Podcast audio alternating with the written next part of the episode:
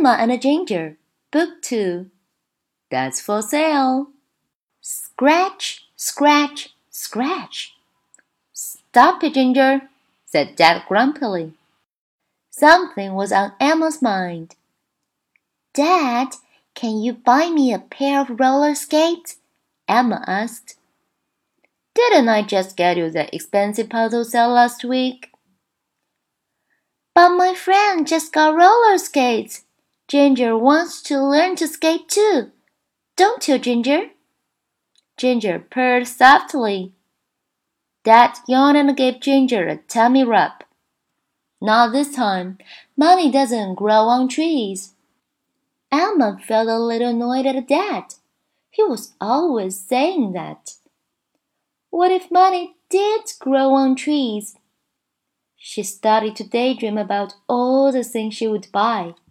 A while later, the dull bell chimed.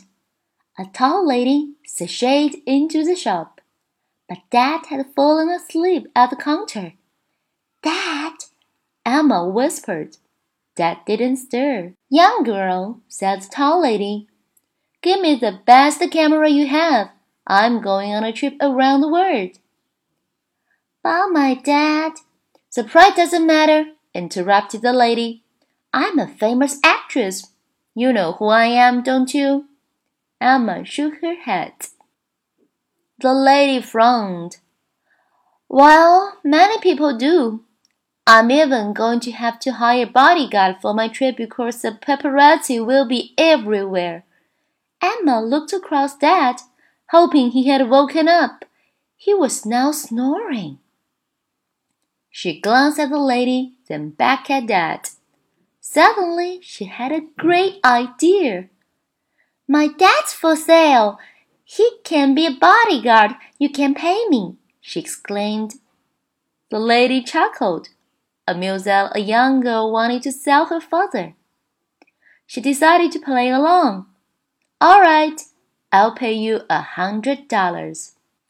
Emma couldn't believe it. With a hundred dollars, she could buy the roller skates herself. But if I sell Dad, he wouldn't be around to teach me how to skate, she thought. No, Emma told the lady. The lady laughed. Too little? A thousand then? A thousand? Emma stammered. With a thousand dollars, she could fill her room with all the candy she wanted. She could even buy an endowed tree house. But a candy land without Dad? Dad always did magic tricks with gummy worms to cheer her up whenever she was down. She didn't want a tree house without Dad either. She wanted to sit inside with him and listen to his stories. What was a treehouse without the stories? No, she said. The lady's eyes widened. Really? What about five thousand? Emma gasped. She didn't know what she could buy with five thousand dollars, but she knew she would be rich. She went over to peer up at Dad. He was still sound asleep. Poor Dad's working on a Sunday. He must be tired, Emma thought.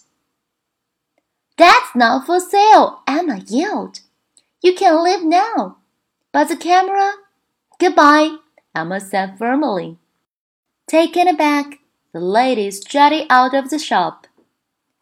Emma ran over and put her arms around Dad. Dad woke up with a jolt. What's wrong? he asked. You are not for sale. I'm keeping you. Dad chuckled. I'm yours to keep. Want a gummy worm? he said, as he put out a shiny purple worm from behind his ear. To be continued.